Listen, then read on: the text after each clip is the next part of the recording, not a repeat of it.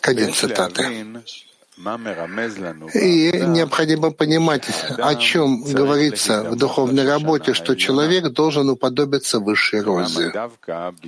И почему именно в то время, когда человек находится среди терней, тогда он считается более избранным и возвышенным из всех людей, как сказано, и поэтому спустились 70 душ в Египте, чтобы стать более избранными. Мой отец и учитель Бальсулям объяснил, почему Малхут называется розой. Это потому, что не может человек принять бремя небесный Малхут, иначе как только пересилив свое желание получать, поскольку оно приходит и задает человеку вопросы, когда человек хочет работать ради отдачи, то есть во имя Творца, а не ради себя, ради собственной выгоды. И спрашивает оно, что это за работа у вас такая? То есть, что вам будет от того, что вы хотите работать ради Творца? И как сказано в пасхальной Агаде, сказание, в ответ на это «притупи ему зубы», что означает, что не стоит с ним спорить, а нужно затупить ему зубы и силой ему противостоять. А значит, в то время, когда оно приходит со своими вопросами, а надо помнить, что оно приходит с этими вопросами, когда человек хочет работать во имя отдачи. Тогда можно его спрашивать, зачем, почему? Но если человек работает на получение вознаграждения, то этому злодею нечего спрашивать. То не надо отвечать и думать, какие привести ему аргументы. Но человек должен знать, что жалко времени на поиск ответов на его вопросы. А когда оно приходит и спрашивает, немедленно человек должен идти против него силой, твердо сопротивляясь ему. И не спорить. А поскольку каждый раз, даже после того, как человек уже преодолел его, все равно он не сильно впечатляется от этого. А каждый раз, как человек хочет что-то сделать ради Творца, она немедленно приходит со своими вопросами. Поэтому необходимо притуплять ему зубы много раз, шинаем. Поэтому Малхут называется именем Шошана, от слова Шошана, роза, схожа с шен, зуб, зубы. То есть, когда человек хочет удостоиться Малхут небес, что называется верой, состоянием веры, он должен пройти весь этот процесс, много раз притупляя ему зубы. Поэтому Малхута называется Шошана, роза. И сказал, что это объясняет выражение победителю над Шошаним, розами. То есть победа приходит именно благодаря розам.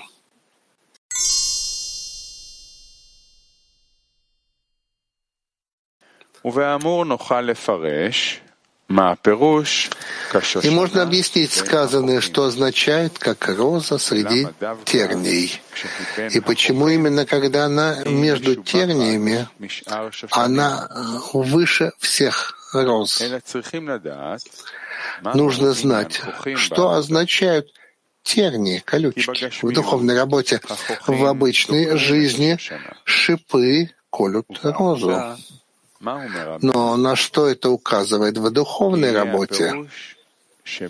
Объяснение будет следующим, что когда приходит грешник и спрашивает, что это за работа у вас такая, то этими вопросами он вонзается в мысли и в сердце человека — принося ему страдания, подобно шипам, которые колются в обычной жизни материальной, так эти вопросы колют человека. И страдает он от того, что эти вопросы отдаляют его от работы, потому что человек не всегда способен противостоять этим вопросам. И человек видит, как он начинает спускаться со святости, потому что, как правило, эти вопросы приходят в период подъема, то есть когда человек понимает, что ему стоит работать на отдачу. И вдруг оно приходит со своими вопросами, и человек должен ему противостоять. Тогда человек, он просит помощи у Творца, чтобы он помог ему, поскольку видит, что со своей стороны он не способен устоять перед ними. Получается, что он всегда нуждается в милосердии свыше. Как написано в Зоар, помощь, приходящая сверху, — это душа. И каждый раз он получает то, что называется помощью свыше, то есть свет, который дает человеку силы противостоять его злу, о чем сказано, пришедшему очиститься, помогают.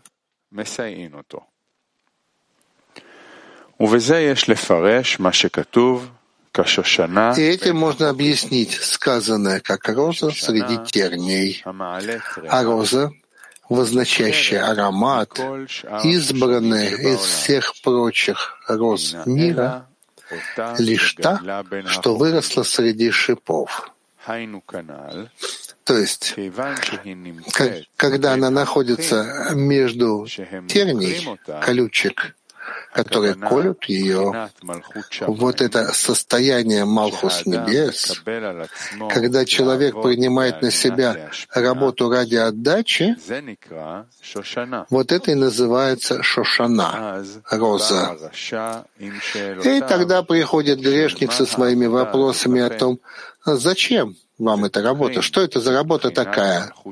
И колет вот это состояние, небесный Малхут, который находится в его сердце. И надо каждый раз превозмогать, молиться, просить помощи, благодаря чему роза начинает благоухать, где запах означает ощутили трепет Творца. От того, что она избрана из всех прочих роз мира, потому что нет у них шипов, которые бы кололи их. Розы эти не такие, не настолько уж избранные, как та, которая среди терний. И чему это нас учит?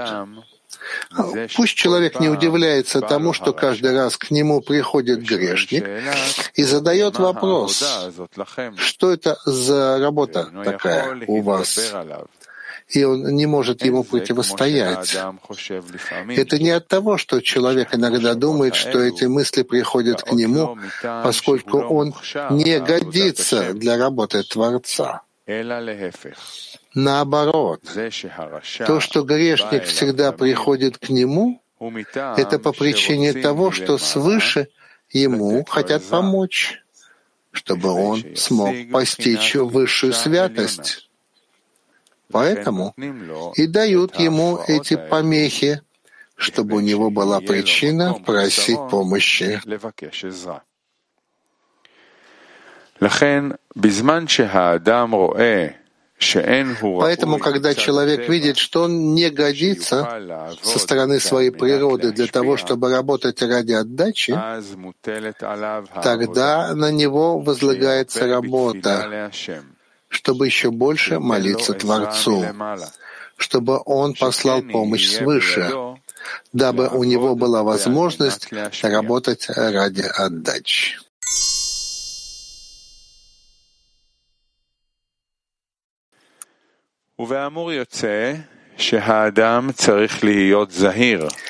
Из сказанного следует, что человек должен быть осторожен, чтобы не говорил, когда видит, что грешник пришел к нему, как всегда, с вопросами, называемые шипами, и которые колют розу в его сердце, пусть не говорит, что это является признаком того, что он не годится для работы ради отдачи, потому что это не для него, поскольку он видит, что не в его силах преодолевать зло.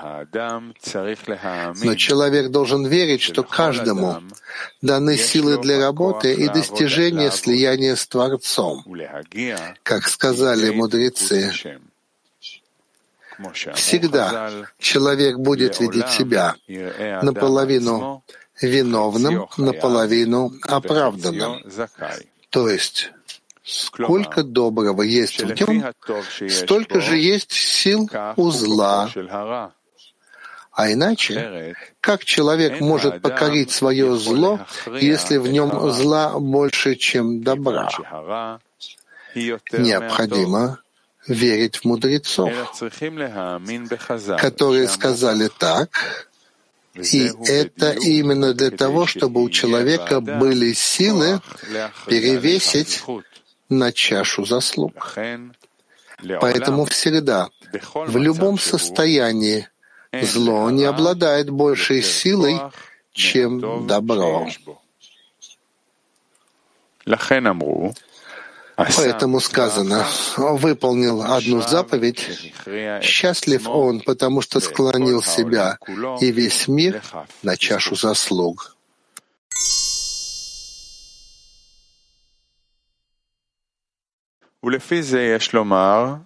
Согласно этому можно сказать, что тот, кто видит, что работа не продвигается и хочет сбежать от нее, от работы, по причине того, что он видит, что не способен работать ради Творца, потому как родился с качествами худшими, чем у остальных людей.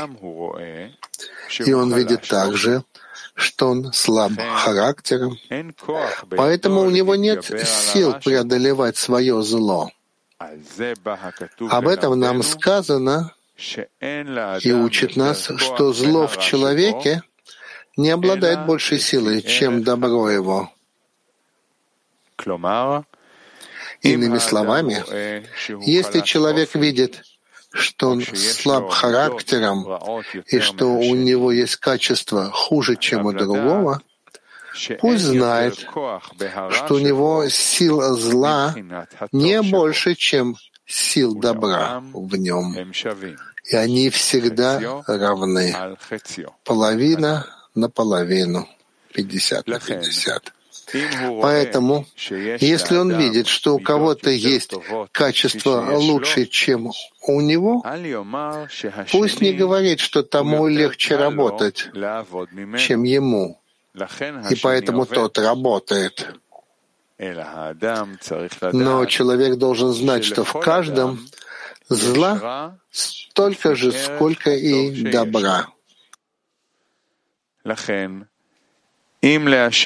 Поэтому, если другой обладает лучшими качествами, значит, у него и больше сил зла. И согласно сказанному выше, силы зла и добра всегда уравновешены.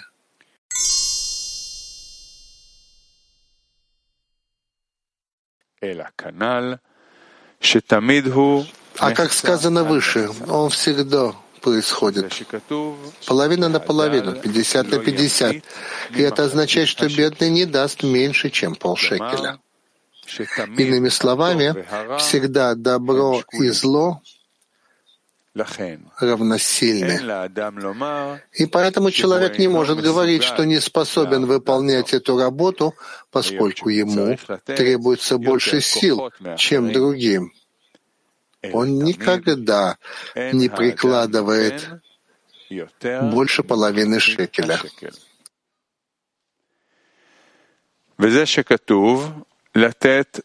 сказанное «дать пожертвование Творцу» означает, что человек э, должен отдать Творцу в качестве жертвы.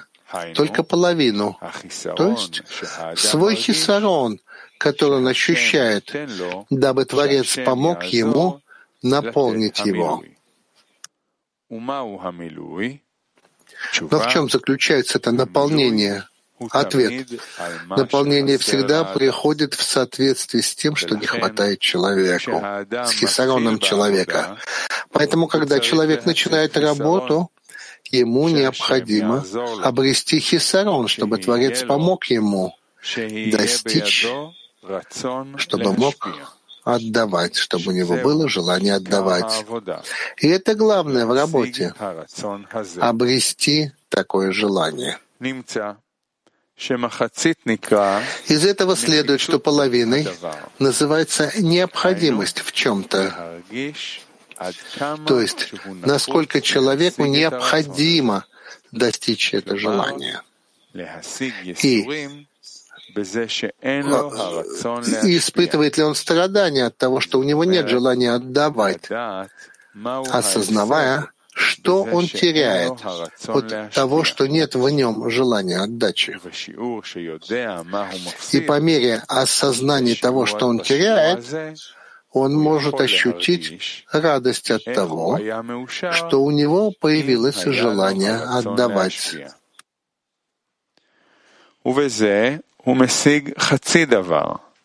Таким образом, он достигает половину, то есть кли, чтобы Творец наполнил его хисарон тем, что наделит его свыше второй природой, называемой желание отдавать. И об этом сказано. Половину шекеля дать в качестве пожертвования Творцу. Следовательно, человек должен знать, что от него требуется лишь дать пол шекеля. То есть молитва образует вот эту половину. Человеку нужно помнить, что он не в силах отдать целый шекель что является светом и кли, но только потребность в желании отдавать и быть способным со своей стороны делать все ради отдачи. Половина шекеля относится к работе человека. Требуется лишь только выразить, выдать хисарон, а наполнение уже относится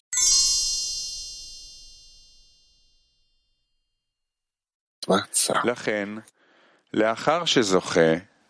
И поэтому после того, как он удостоился получить от Творца желание отдачи, он удостаивается постоянного состояния веры. Как сказано, нужно благодарить Творца за то, что удостоил его приблизить к себе. И также сказано, царства земные, воспевайте Творца, пойте владыке, выседающему в небесах, в небесах древних, ведь раздастся голос его, голос сильный. И нужно пояснить значение земных царств. Говорится о людях, удостоившихся состояния веры, называемого Малхут, царства, то есть свойство земного. «Воспойте Творцу» означает, что они воспевают за то, что Творец удостоил их верой а также Малхут, царство, называется владык Адни, и об этом сказано. «Воспойте владыке Адни, выседающему в небесах, в небесах древних, ведь раздастся голос его, голос сильный». Необходимо понять, для чего они должны воспевать и благодарить Творца. Неужели Творец нуждается в благодарности простых смертных? Ответ таков. творения должны знать, что все, что они получили, от Творца, что все, что у них есть, это лишь для того, чтобы они достигли любви к Творцу. И благодаря любви к Творцу они всегда будут находиться в слиянии с Ним. Как сказано, тогда творения постигают Его как творящего добро. А если не ощущают его как доброго, то они вынуждены быть под властью неверия, не дай Бог. Так как закон таков, что творение не может принять от Творца зло в явном виде. Ведь если творение будет воспринимать его как творящего зло, это нанесет ущерб, удар величию Творца, так как не подобает такое совершенному действующему. И об этом сказано «раздастся голос его, голос сильный». То есть творения должны воспевать и благодарить за то, что Творец позволил им услышать свой голос.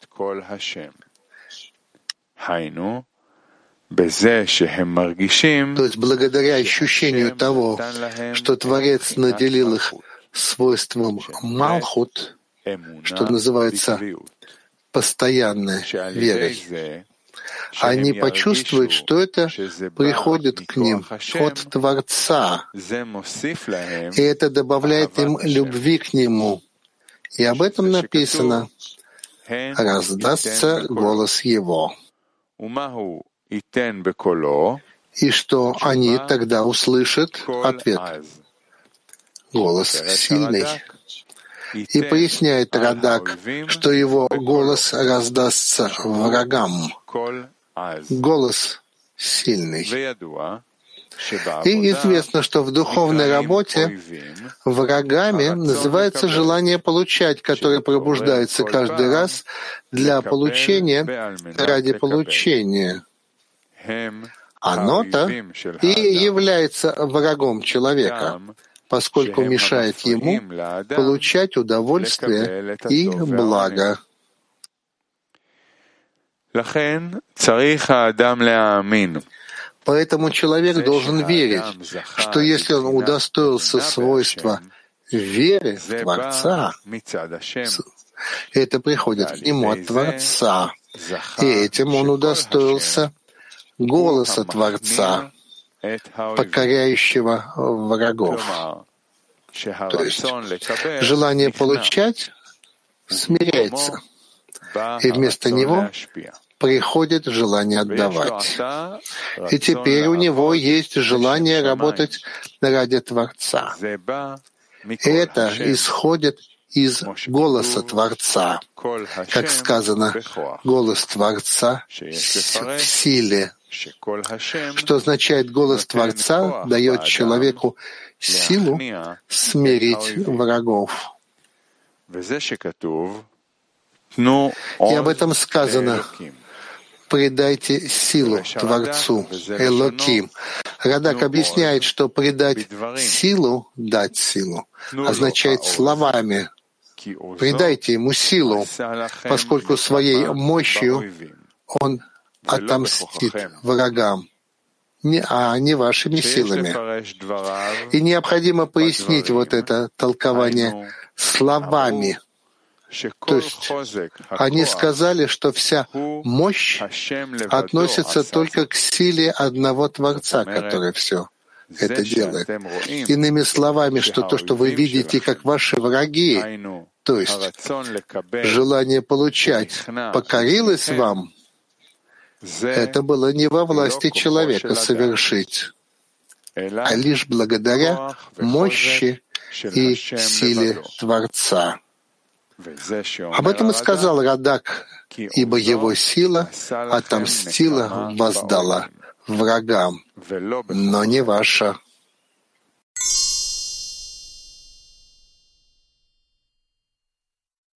Означает, что когда желание отдавать властвует, это не происходит по воле человека, а благодаря силе Творца. То есть, очевидно, что это исходит от Творца, поскольку его помощь заключается в том, что каждый раз удостаивается все большего света. И, как говорится в Зор, помощь Творца — это новая душа. И если так, то очевидно сейчас, что это посылается Творцом. И необходимо также пояснить, почему человек не способен собственными силами достичь отдающих келим. Ответ таков что если бы человек сам мог достичь килим отдачи, то он бы довольствовался бы малым, чувствовал бы себя с человеком совершенным, оставаясь в малом состоянии, как тут. Ведь не ощущал бы потребности продвигаться, совершая все ради Творца.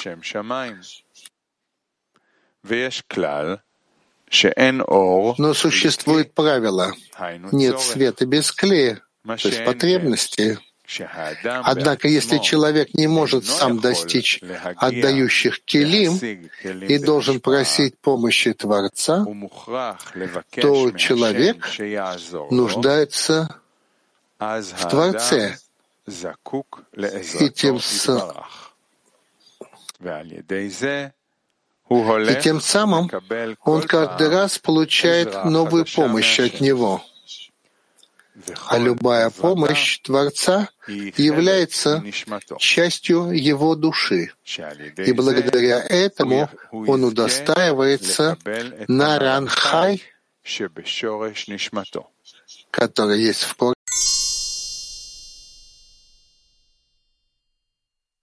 корне его души. И человеку нужно быть осторожным, чтобы безоговорочно принимать на себя бремя Небесного Царства, Малхут, Небесный Малхут, без всяких условий. Это называется подчинением, безусловным подчинением. Иными словами, человек не может говорить, вот, если Творец даст мне вкус в Торе и молитве, тогда я смогу выполнять святую работу, а иначе я не способен быть рабом.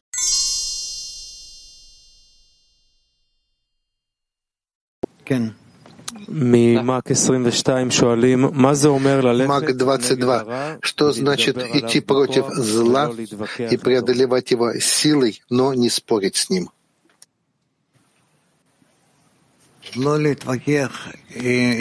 Не спорить со злом, это означает, что человек получает все добро и все зло, которое приходит к нему, как приходящее от Творца. Нет никого, кроме него. И поэтому он благословляет все, что он получает. И самое главное, что он строит для себя систему, как ему принять воздействие Творца и как он на него, на него реагирует. Пити 31 спрашивает, вот то, что касается пол шекеля, много раз мы даем больше или меньше половины. Как знать правильное, как давать правильное количество, не больше и не меньше? Для этого нам нужно еще, еще учиться и почувствовать, что означает половина шекеля.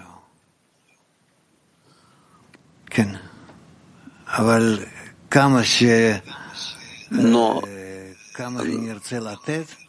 насколько мы захотим э, отдавать больше, чем половину, мы дать не сможем. Из Беларуси, где можно получить так много силы, терпения и скромности, чтобы не бежать от работы. Написано, только не уходи. Только не уходи. Это на все, что человек получает. Ощущение низости, презренное ощущение. Вот так он, так он должен ответить. Что это приходит только для того, чтобы усилить меня, и я продолжу. Екатеринбург. Принять бремя духовной работы Небесной Малхут. Я должен посвятить свою жизнь десятке? Не десятка.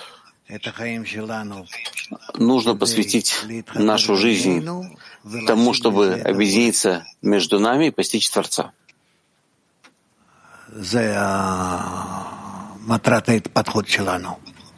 В этом цель нашего развития. Для этого мы объединяемся и помогаем друг другу.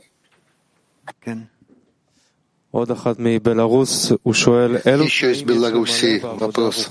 Какие условия выполнять при духовной работе, чтобы стать служителем, рабом Творца? Самое правильное — это включиться в группу, в десятку, в окружение, и через них постараться сблизиться с Творцом.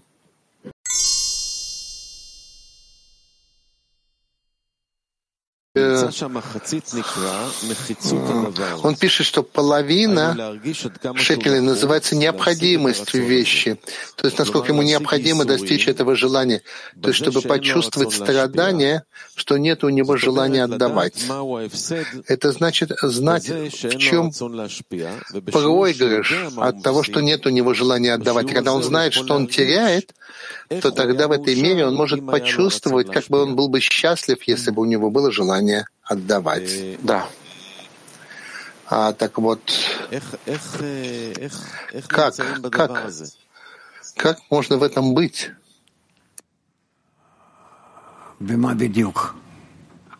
В чем именно?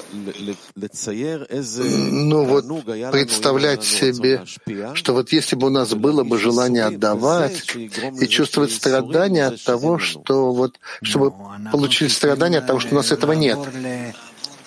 Ну, нам нужно перейти на этот путь, что нам нужно отдавать Творцу, приближаться к Нему и быть в этой отдаче всеми силами, в этом стремлении всеми силами, и кроме этого мы ничего не хотим. Да, но, по-видимому, он дает какую-то очень четкую технику. Вот это, как бы он пишет, это главная работа человека. Все время представлять, как это хорошо. Отдача и строить, да, и создавать страдания только от того, что нет у тебя этой отдачи. Да. Как это делать? Как находиться в этом все время? Постарайся все время быть в этом, насколько ты можешь. А насколько ты видишь, что ты не способен, поднимай в молитве. Ну да, но для того, чтобы быть в этом все время, нужна какая-то подготовка, чтобы только это было. И подумай об этом до того, как ты приходишь к статье и к объединению с товарищами и к молитве. Уже подготовь себя заранее.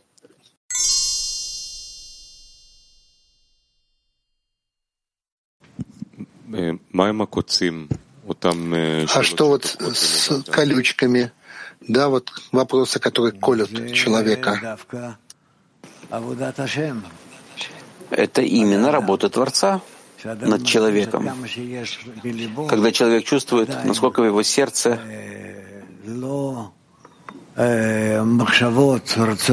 все еще нет мыслей, желаний правильных,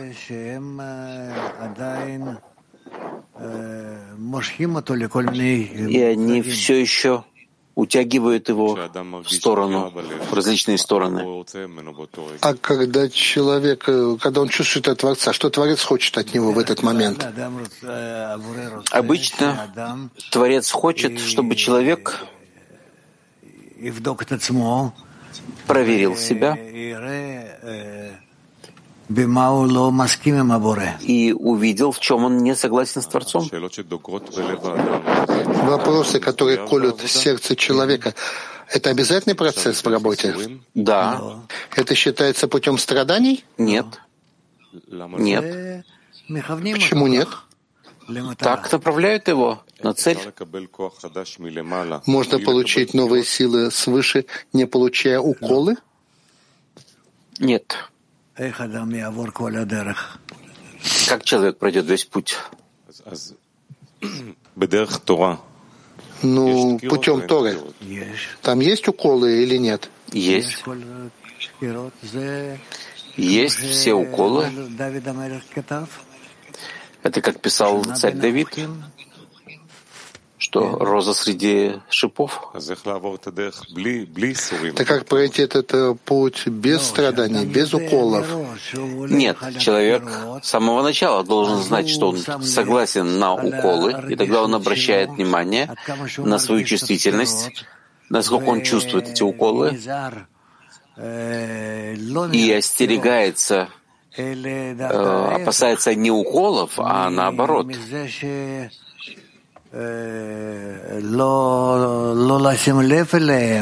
того, что он не обратит внимания на них, пропустит их. Можно почувствовать укол без боли, то есть быть чувствительным, но... Нет, нет. Но это зависит от того, насколько я ценю укол, от кого он исходит и почему приходит, и что я должен сделать после того, как я его чувствую, насколько он направляет меня правильно? на путь мой. Тогда какое правильное отношение к уколам? Благословить.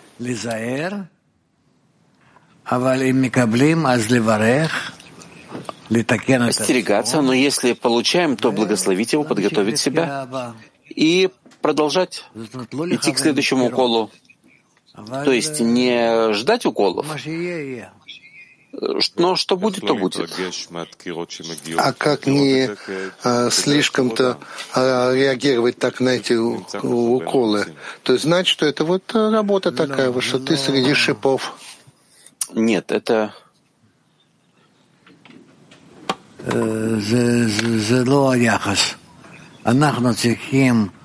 это неправильное отношение. Мы должны видеть уколы как, как направление на нашем пути. Направление на пути нашем. Как в минусе, так и в плюсе я должен, как от минуса, так и плюс, от плюса я должен э, принимать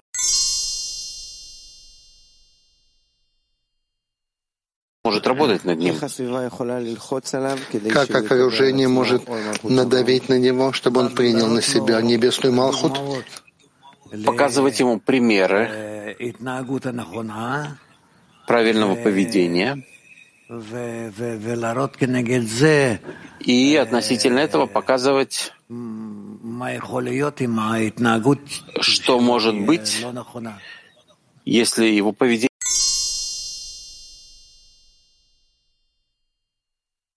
осла. И он также пишет, что вот эти вот уколы, эти шипы, тернии, это часть его души, то есть Творец дает ему, чтобы исправлять. Это ощущается, что вот это главная наша работа, все время распознавать эти уколы, что это приходит от него, и делать работу, пока ты не придешь к состоянию, что он видит, что Творец, Он добрый. И вот на этом пути вопрос, как мы бережем друг друга, потому что тут оберегаем друг друга, потому что это личное как как бы работа человека. И если я вижу, что товарищу тяжело принимать вот эти уколы, что это то, что продвигает его, я вижу, что у него есть трудности, как ему помочь. Пример. Пример. Чтобы он видел, как вы преодолеваете и идете вперед именно с помощью уколов. А как товарищу, который сейчас чувствует укол как что-то очень неприятное, желание получать? Это всегда так? Как он видит, я говорю о себе, скажем, скажем, меня сейчас укололо, как увидеть вот эти примеры товарищей, как открыть себя этому. Это ведь тоже требует работы? Нет. Мы не особо можем видеть уколы товарищей. Нет. Просто давать хороший пример, правильное отношение к уколам, и что надо прийти к благословению, и весь процесс.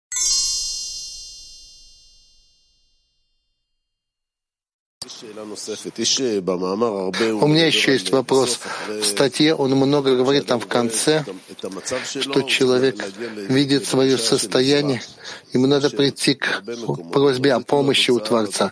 Во многих местах. То есть это тот конечный результат, просить помощи, что он не может там. А что есть вот в этой помощи? Что должно быть в этой просьбе? Какую просьбу? О чем помощи? То, что я желаю сделать, у меня на это нет силы.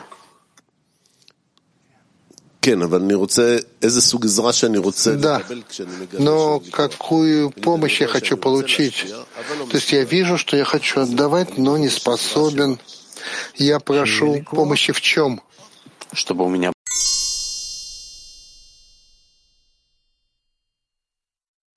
продолжить вопрос Гелада. Э, написано, что человек должен постичь хисарон, что он почувствовал, что в его руках есть желание отдавать это, и главное — это постичь вот это желание. И тогда есть совет, как достичь желания отдавать.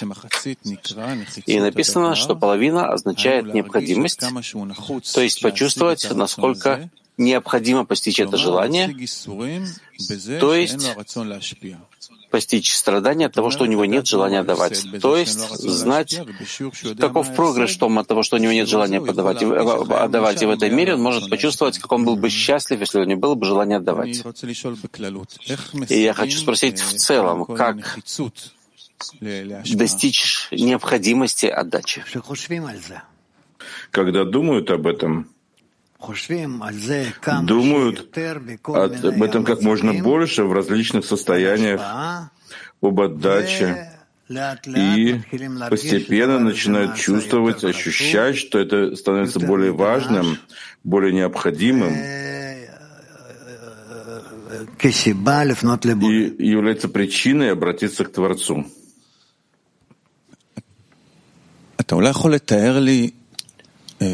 Вы можете мне описать, почему бы я был счастлив, если бы было у меня желание отдавать? Это меня не приводит к тому, что я счастлив. Потому что таким образом я выполняю действия исправления, чтобы смочь отдавать Творцу. Я смог бы соответствовать Ему. Почему это? Почему бы это меня, почему это меня сделает счастливым? Так вот, так написано. Я не могу тебе объяснить, почему ты будешь э, доволен. На это нет ответа. Это должен быть чувственный ответ внутри человека. Он пишет представить это, я как бы должен это представить.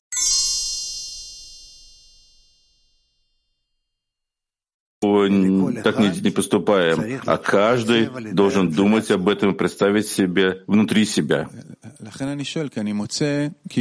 Поэтому я и спрашиваю, потому что я вижу, что все уколы и страдания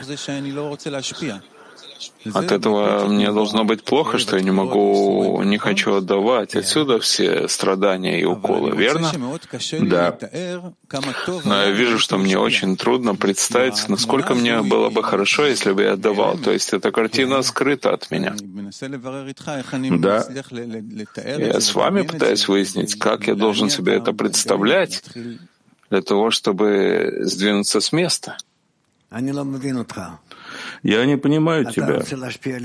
Ты хочешь отдавать Творцу? Я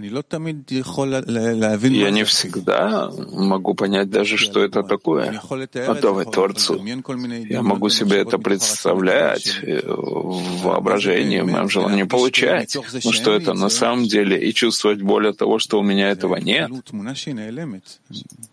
Это картина, которая исчезает от меня. Надо получить ее из работы с товарищами. Так написано от любви к ближнему к любви к Творцу. Так как в работе с товарищами это извлечь? Попытайся любить их. Попытайся любить их. Мне ничего, не могу ничего сказать другого.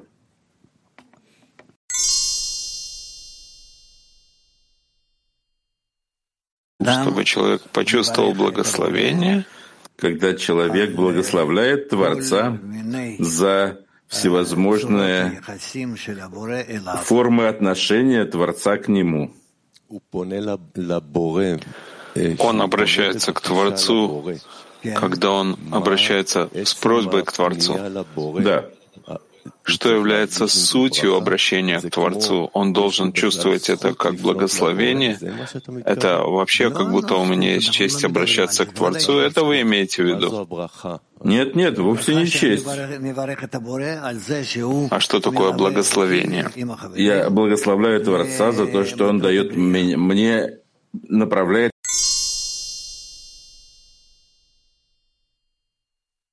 немного другой фокус. И я хочу спросить, какова потеря того, что нет у нас желания отдавать? На чем нам сконцентрироваться здесь? Проблема в том, что у нас нет желания получать, в том, что мы не постигаем это желание, то, что мы не можем уподобиться Творцу, приблизиться к Нему, слиться с Ним. То, что этот мир кажется нам какой-то мусоркой.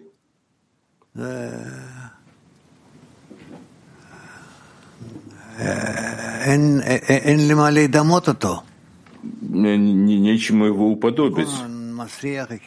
Все воняет, все максимально низко.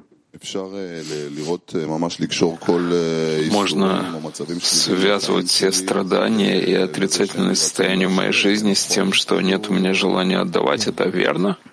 Да. Наверняка да.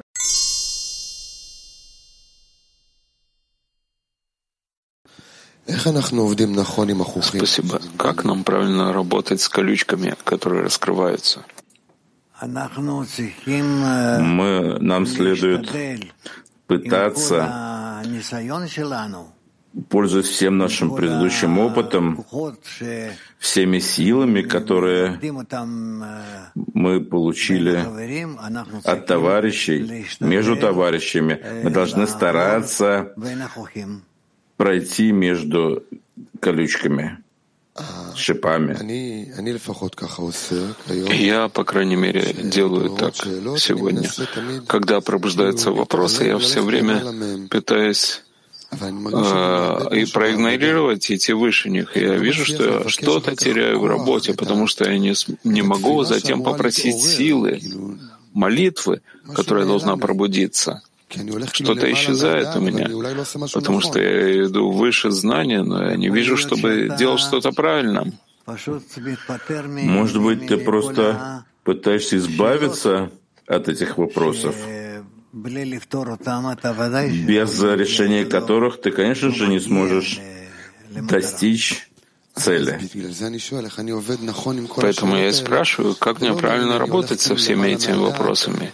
И не говорить, что я иду вроде бы выше знаний, тогда мой эгоизм властвует и ворует у меня всю работу. Ведь это не выше знания, верно? Да, но ты только так говоришь. А как сделать, чтобы это не было пустой просьбой? Как подняться над вопросами и не упасть в состояние, которое выбрасывает тебя из, э, из работы? Да. Как мне правильно работать с этими вопросами? Есть только одна проблема. С этими вопросами ты должен работать в том, что ты обращаешь их к Творцу к Творцу направляешь эти вопросы. Извиняюсь, что я это говорю. У меня чувствуется это как пустое. Как не обратиться к Творцу? Обратись и обнаружи, что у тебя есть с чем обратиться, но не ко мне. Моя обязанность не давать вам ответы. Понятно.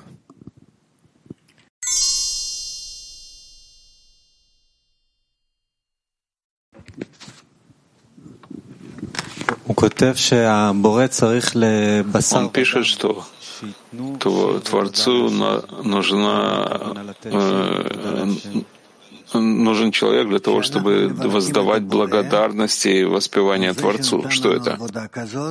Мы благодарим Творца за то, что Он дал нам такую работу, посредством которой мы можем стать самостоятельными и подобными ему, и подняться на максимальную, на высочайшую высоту.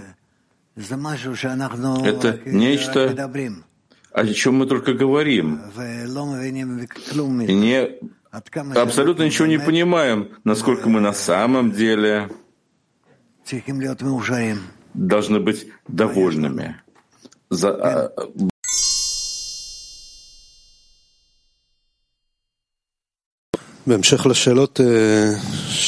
Продолжение вопросов э, «Притупи ему зубы», он говорит здесь, что? это означает, что нечего с ним спорить, а нужно идти силой с ним и преодолевать его. То есть, когда приходит как со своими вопросами, не надо ничего объяснять и отвечать ему. Но человек должен знать, что Жаль времени, когда он ищет ответы на его вопросы, но когда приходит и спрашивает, должен через силу пойти и ответить ему через силой. То есть силой притупи ему зубы, когда я вижу это в работе своими глазами. Это то, что есть во мне, вопросы, сомнения, все, что есть. В любом случае я прихожу и сажусь на урок постоянно. Внешне ничего не меняется, по крайней мере, это. Это может называться «притупи ему зубы». Нет, тут говорится о внутренней работе. Что ты мне говоришь, что сидишь, э, усаживаешься? Какое это имеет отношение? Это все как будто все, кроме уйди. Не-не, кроме уйти, ты можешь сидеть здесь, а, а быть э, в состоянии ушел. Это все зависит от того, где находятся твои мысли. А можно объяснить, что, что значит идти против него силой, что такое притупи зубы на самом деле? Когда ты противостоишь этому. Ты противостоишь всеми своими силами.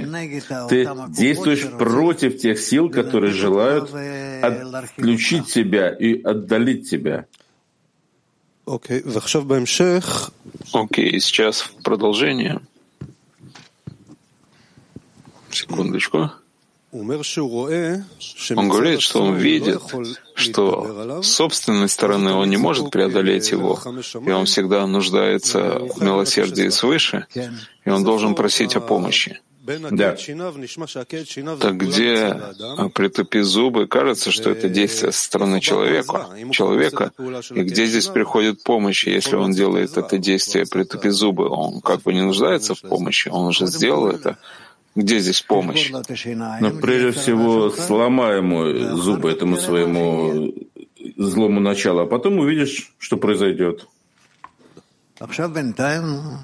А пока что э, действие на твоей стороне.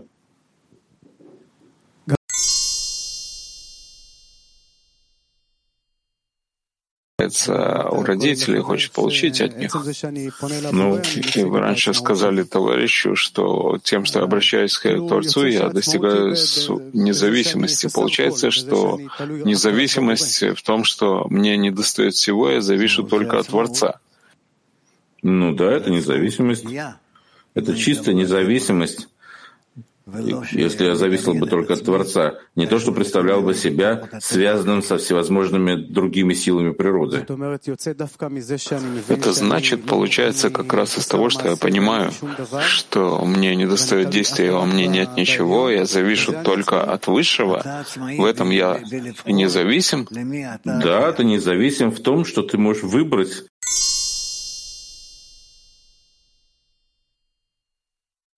в противоположность желанию получать.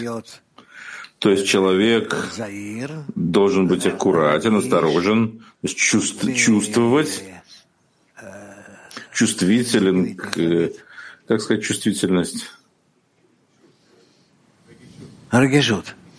Чувствительность. Должен быть чувствителен к тому, чтобы по отношению к различным ощущениям своего эгоизма. Да.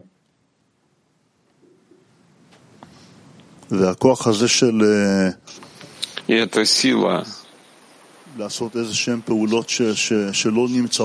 совершать какие-то действия, которые не находятся в нем, он может получить только от окружения, только от группы, по сути. Да. И это он имеет в виду, говоря, что нужно прийти к безусловному подчинению. Он должен быть приближен ко всем товарищам, пытаться помочь им прийти к слиянию друг с другом и с Творцом. Он, он со своей стороны и также должен поступать, конечно же, каждый из товарищей. Вот так. И в этом они хотят все вместе продвигаться.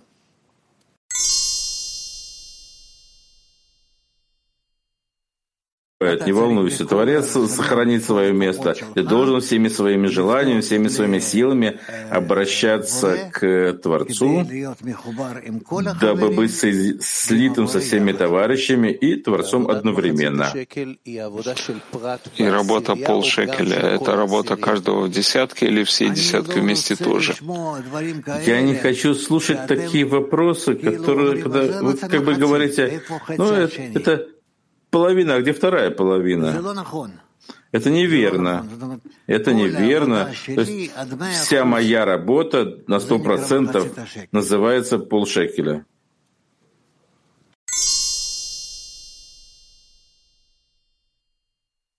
Пути. Если я продвигаюсь совершая шаги в колючках. Я желаю колючек, но больше половины времени я в состоянии сна. Я не понимаю, о чем ты говоришь. Хорошо. Если колючки меня пробуждают, э, к молитве, при, приблизиться к Творцу, продвигаться, но большую часть времени, или, по крайней мере, половину времени я во сне, я не продвигаюсь. Как пробуждать все время себя и почувствовать колючки, чтобы продвигали меня? Только через связь с товарищами. Только через связь с товарищами. Чтобы каждый из них так, чувствовал так же, как ты, и каждый из них чувствует, что его работа несовершенна, но за счет объединения между вами вы придете к этому совершенству. Так,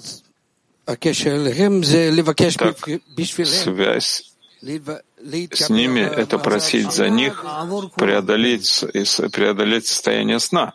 Да, за всех. Творец может сделать все. Творец может, а, оставь его ему.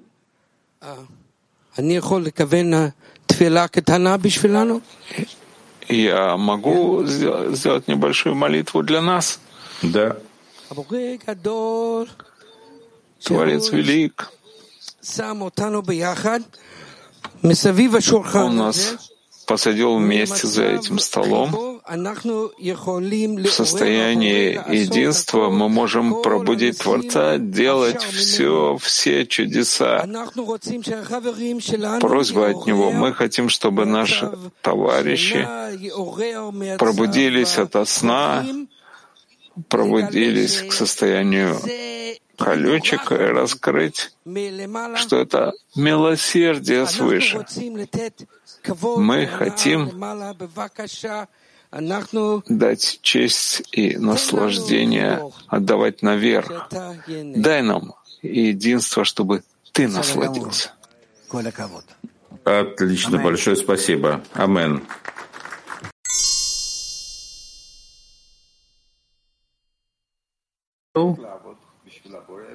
Как работать для Творца без условий? Как прийти к такому состоянию? За счет того, что мы объединяемся с товарищами и приходим в совместной отдаче друг к другу таким образом, что нам важно только лишь быть вместе.